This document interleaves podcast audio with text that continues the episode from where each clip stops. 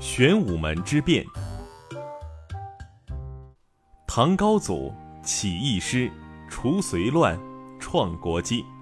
本剧主要讲了唐朝的开国历史，意思是唐高祖李渊率领了一批正义之师，推翻了隋朝的暴乱统治，创立了唐朝的基业。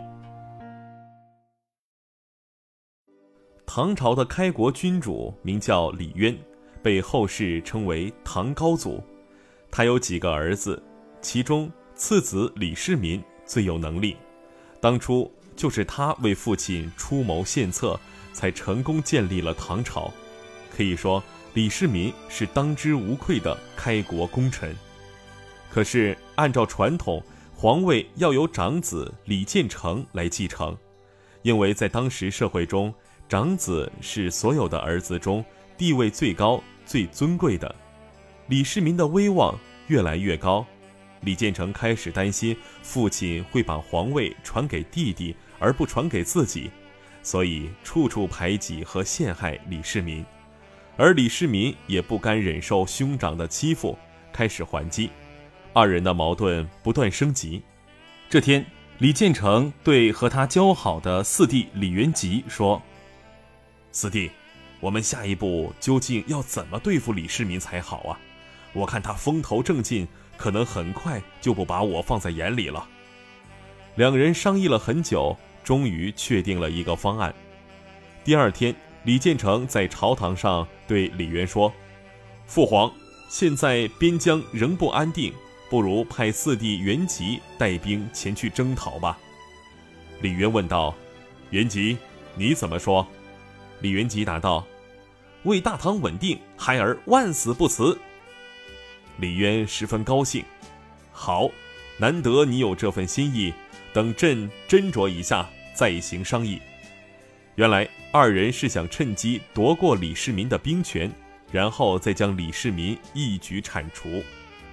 李世民早已识破了他们的阴谋，下朝后，他对自己的支持者说：“看来这两个人。”已经要采取行动了，箭在弦上，不得不发了。居然想要骗取军权，这可是天大的阴谋。于是李世民将他们的阴谋告诉了父亲。李渊很生气，打算第二天就质问他们。大哥，不好了！李元吉匆匆跑来通知李建成：“我们的计划被父皇知道了，怎么办？”李建成大吃一惊。不过他很快就镇定下来，四弟，不用担心，我们现在就去找父皇，一定要逼问出他的态度。这一天是武德九年六月四日，二人像往常一样进宫，可是敏感的李建成隐隐的感觉到气氛不对。四弟，快点走，我觉得周围情况有异常。二人加快了步子，可是。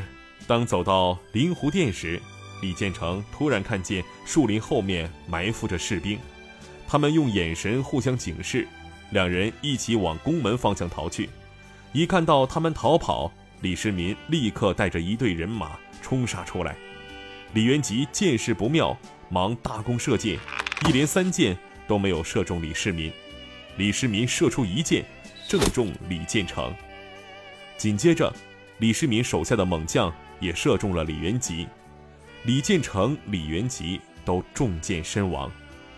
料事如神的李世民早就知道他们会提前来找父皇，所以带领人马埋伏在玄武门内，打算先发制人。而这场玄武门事变也以李世民的取胜而告终。李世民顺利继承了皇位，成为后世所熟知的唐太宗。